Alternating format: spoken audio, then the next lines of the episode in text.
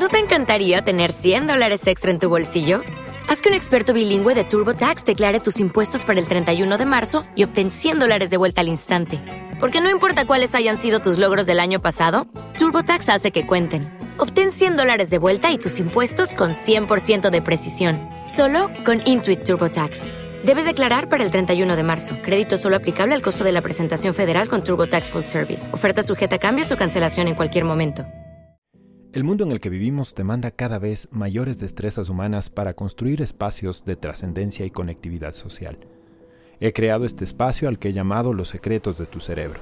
En él busco dejarte herramientas para que tengas nuevos puntos de vista y quizás nuevos sentidos humanos. Soy Daniel Sánchez Pazimiño y hoy, en esta entrevista con Carla y Karina Sarmiento, hablaremos sobre qué nos dicen las neurociencias en el proceso de la intuición. Presta mucha atención. Hoy tenemos un programa súper especial. Nos acompaña Daniel Sánchez Pazimiño. Él es entrenador cerebral y con él vamos a hablar acerca de algo que me parece maravilloso. Activa tu corazón. Ponle pilas a tu corazón para que puedas sentir ese poder mágico de la intuición. Con él vamos a hablar acerca de lo importante que es escuchar a nuestro corazón. Como lo habíamos hablado al inicio de nuestro programa, hoy está junto a nosotras un querido amigo, Daniel Sánchez Pazimiño. Él, además de ser mentor, es un gran entrenador cerebral y con él vamos a hablar acerca del poder de la intuición. Dani, gracias por acompañarnos hoy en Mundo Positivo. Hola, ¿cómo están? Siempre es un gusto poder estar aquí con ustedes y con eh, evidentemente, gran audiencia.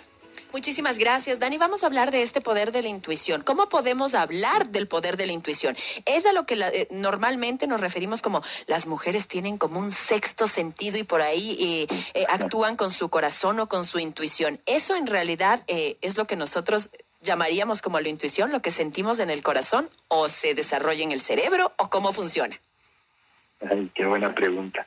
Este, a ver, la primera cosa es que muchas veces el trabajo de neurociencias aplicadas busca llevar los conceptos que de alguna forma han sido vistos como holísticos o incluso han llegado a ser mágicos a conceptos que tengan una explicación un poco más neurocientífica y bajada al tema de los hechos. Entonces, el tema de la intuición es justamente uno de los aspectos que más se ha trabajado desde hace algún tiempo para tratar de entender cuál es la configuración eh, cerebral para producir esto que parece o termina siendo como un misterio de la humanidad, esa capacidad de predecir acontecimientos de una forma no completamente exacta, pero sí bastante aproximada. Entonces, este, cuando nosotros hablamos con una persona que está muy pegada al tema de las, de las, del, del esoterismo, de temas holísticos, nos va a hablar de la intuición como un talento natural del ser humano que está ligado al tema de, ampliación de conciencia, es decir, las personas mientras más nivel de, autoconocimiento tienen y evidentemente mayor nivel de conexión con fuerzas externas tienen, podrían decir que lo han desarrollado, tanto así que incluso este existen ciertas culturas que lo ubican en determinado espacio. Antes, hace mucho tiempo, yo recuerdo cuando era pequeñita habían unas revistas de Calimán eh, que le ponían el tercer ojo, ¿no? Como eh, una zona específica que está ubicada entre nuestras dos cejas, en el, en el, ceño que está en entre las dos cejas. El trabajo que se ha hecho a, a, partir de las investigaciones de neurociencias aplicadas, principalmente liderado por Richard Davidson, que es uno de los grandes neurólogos en Estados Unidos, nos ha llevado a entender que la intuición sí tiene una explicación desde el punto de vista cerebral. Y entender la explicación también nos puede llevar inmediatamente a desarrollarla. ¿sí? Porque si esto es un fenómeno físico, puede entrar en un proceso de entrenamiento. Para que las personas que dicen yo si no soy nada intuitivo, hay gente que dice yo no soy creativo, cuando se desarrolló lo mismo para la creatividad, esto nos ha permitido, nos ha permitido poder entrenar después la creatividad. Lo mismo pasa con la intuición. Entonces, como primer rasgo, te puedo decir que la intuición termina siendo una, eh, un acto inconsciente del cerebro que se basa principalmente en la integración de información previamente conocida. Y si tú, sí, dime. Dani, y si tú dices que esto se entrena, es decir, para estas personas que pueden ser escépticas y que dicen como yo no soy intuitivo, ¿de qué forma es el entrenamiento el corazón? Porque podrían decir algo así como, o sea, también tengo que entrenar el corazón, o a dónde debo direccionar mi entrenamiento para que yo pueda empezar a escuchar lo que mi corazón está diciéndome y de cierta forma empezar a entender que hay esta sinergia eh, que permite que yo tome decisiones de cierta forma más acertadas. Correcto. Mira, em, la primera cosa es que debemos entender que una persona va a tener más intuición en la medida en que haya vivido más episodios distintos en su vida. ¿A qué me refiero con esto? Hay gente o hay personas que no se han permitido salir de una zona de confort por mucho tiempo. Pues, por ejemplo, ha, estado trabajando en temas de ser contador por 25 años en una empresa, sale de su empresa, llega a su casa, es el padre en su casa y nada más. Ese tipo de, actividades eh, no le otorgan al cerebro ni le entregan información adicional porque nunca, o sea, se vuelven rutinarias y nunca cambian. Eh, nosotros siempre vamos a funcionar. Todas las habilidades o las destrezas ejecutivas del cerebro parten de un concepto que se llama baúl metaconsciente. El baúl metaconsciente es toda la cantidad de recuerdos que has guardado a lo largo de tu vida.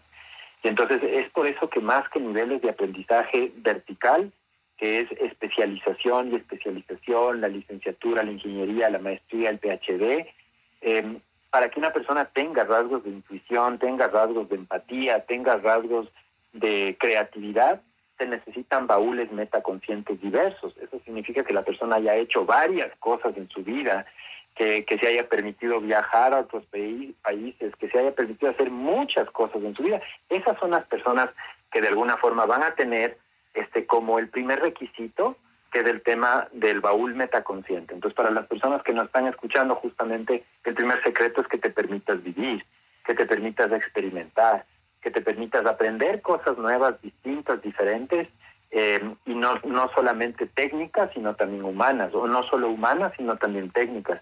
Es decir, ampliar, generar el estado de, conciencia ampliada quiere decir justamente que tú tengas baúles más grandes. Ese es el primer requisito, mi querida Carla. Por ahí nosotros comenzamos. Y, Dani, ¿cómo yo puedo diferenciar, por ejemplo, entre un juicio prematuro o entre un primer pensamiento o actuar de manera rápida a que sea en realidad una intuición? Esa es una muy buena pregunta y eso justamente nos lleva al segundo rasgo de la intuición, que es activar la zona de la corteza eh, ventro, eh, frontal ventromedial. ¿Qué significa esto?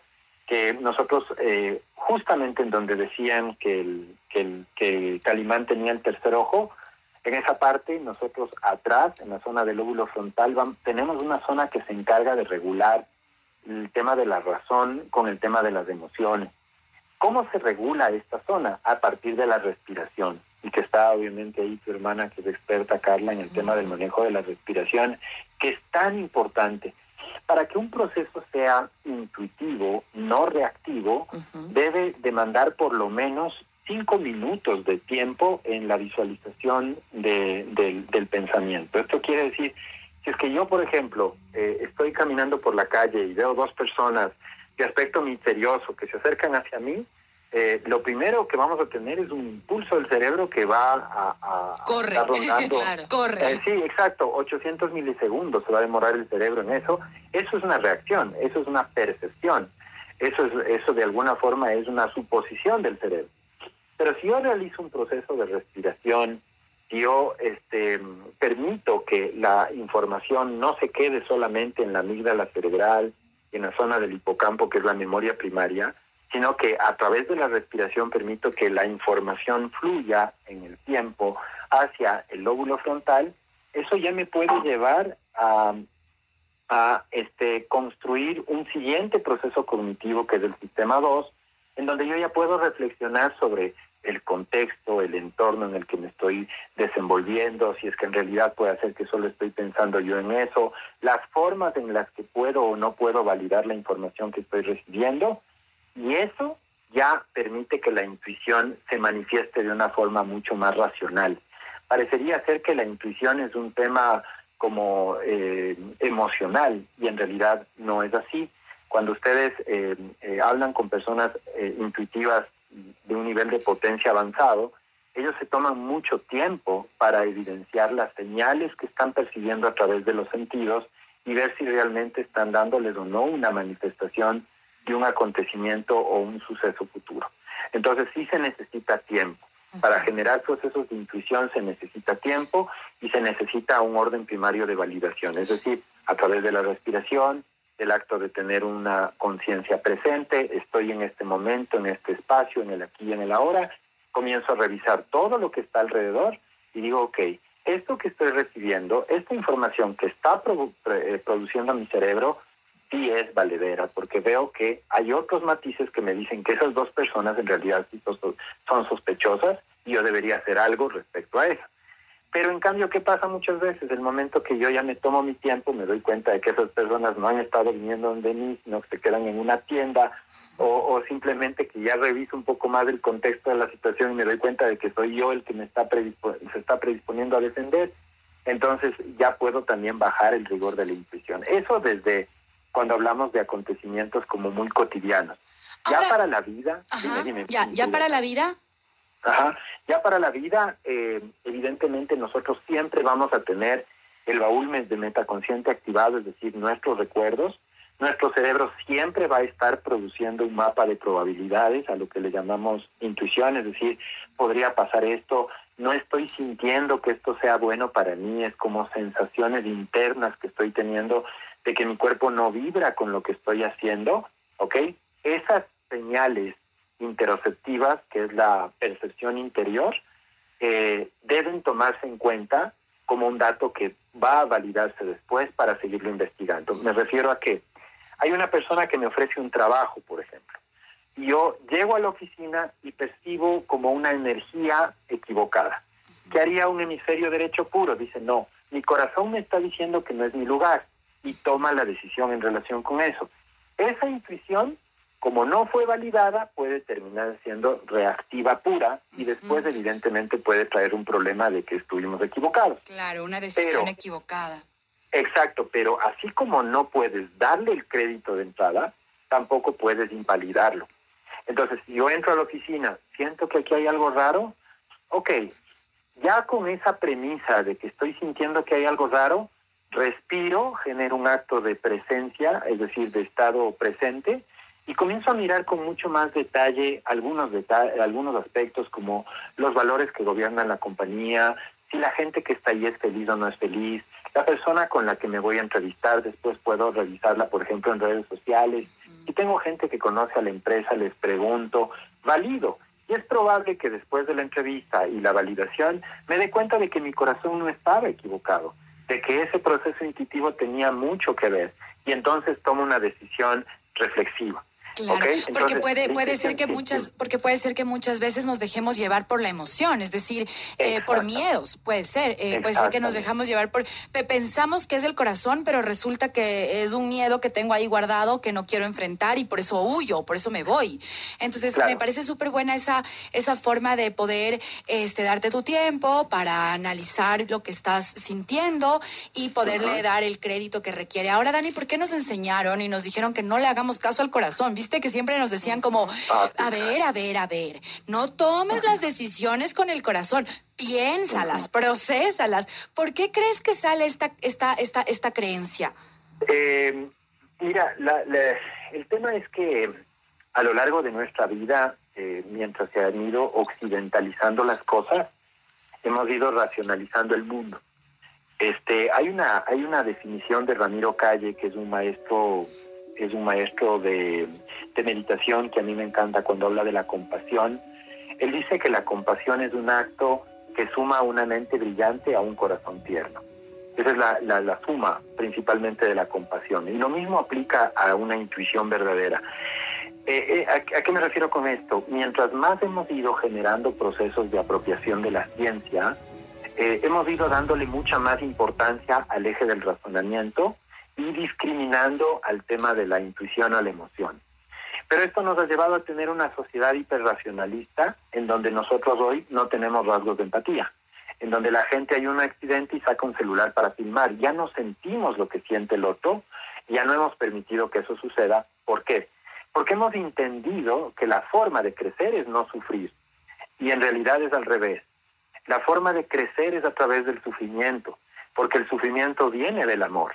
El amor siempre nos va a traer sufrimiento y si no ustedes que tienen hijos, yo que tengo hijos, sabemos que tener hijos duele. Y duele muchas veces porque, porque eh, les amamos. Solo cuando alguien ama, de alguna forma va a sufrir. Y la única forma a veces de crecer es a través de la transformación que genera el sufrimiento. La gente hoy no quiere sufrir y es por eso que todos los negocios son cada vez más rápidos, evitan que la gente se acerque a comprar, que la gente tenga que conectarse con otros, es decir, todo se ha vuelto muy cómodo. Y ese nivel de comodidad es racionalizar las cosas, pero nos ha quitado los rasgos humanos de conectarnos, de mirarnos, de vernos, en los que en cambio desarrollamos otras zonas del cerebro como la fisura temporoparietal de las neuronas de espejo, en donde podemos desarrollar estos rasgos de percepción a partir de las emociones. Es, es básicamente el hecho de la el querer correrse del sufrimiento lo que ha hecho que la gente se vuelva más racional, como que la ciencia tiene que comprobarlo todo. Mientras que en la parte oriental, ellos están encargados, ellos se preocupan mucho de la mente, sí, de la parte racional, pero nunca se olvidaron, Carla, del tema del corazón tierno, que significa la capacidad de servir, de amar y de empatizar con los demás. Si nosotros tenemos solo una mente racional, vamos a tener un problema con la intuición, porque la vamos a borrar, la vamos a desaparecer. No le vamos a hacer caso que son estos consejos que tú me estás diciendo. Pero del otro lado, si tenemos solamente un corazón tierno, a veces va a hacerle mucho caso solo a la intuición y no te permites validar. Es por eso que yo, como les digo, a través del ejercicio de la, de la respiración y del presente, ah, nos eh, entramos en una zona de validación en donde razón, que es mente brillante, y emoción, que es un corazón tierno, se unen para generar una predicción mucho más efectiva de lo que puede ser un futuro real. Qué lindo, como dijo Steve Jobs, la intuición es una es una cosa muy poderosa, mucho más poderosa que el intelecto. Muchísimas gracias, Dani, por estar junto a nosotros el día de hoy. Por favor, redes sociales, porque seguramente la gente para variar se queda picada cuando hablamos contigo. Entonces, siempre tenemos muchas más preguntas para ti. Bueno, eh, me pueden encontrar como Daniel Sánchez Paz y Niño Separado, el último apellido, eh, en cualquier red social y para trabajos de entrenamiento cerebral o mentoría. Hay muchas veces cuando digo entrenamiento, el cerebro ya se predispone a sufrir, entonces cuidado, el entrenamiento no es divertido. Entonces, este, por eso les digo, es si quieren, es una experiencia Es lo máximo, es lo máximo. Yo soy alumna de Daniel y debo, debo decir que realmente eres un gran, gran, gran profesor. Eres un gran mentor y de verdad aprender de ti es demasiado chévere. Así que no se mm. van a arrepentir si ustedes van y se entrenan de esta manera. No se imaginen al cerebrito levantando pesas. No, no es eso. Va mucho más allá y es maravilloso. Muchas gracias, Dani. Un abrazo grande. Muchísimas gracias a ustedes. Es importante que recordemos que cada experiencia que vivimos, cada emoción que sentimos y cada pensamiento que tenemos no es más que el fruto de un fenómeno bioquímico interpretativo de nuestro cerebro. Te pregunto, ¿cuánto conoces de él? Si la respuesta es casi nada o nada, entonces debes iniciar tu sendero hacia lograr recuperar la relación con el órgano rector de tu vida y con quien te garantiza tener calidad en la misma. Mi nombre es Daniel Sánchez Pazimiño, soy entrenador cerebral y te invito a acompañarme en Facebook, YouTube, Instagram, donde me encontrarás con el mismo nombre, Daniel Sánchez Paz y Miño. Cada semana comparto información e investigaciones distintas. ¿Sobre qué? Sobre tu cerebro. Te espero en mis redes sociales y gracias por estar hoy junto a mí.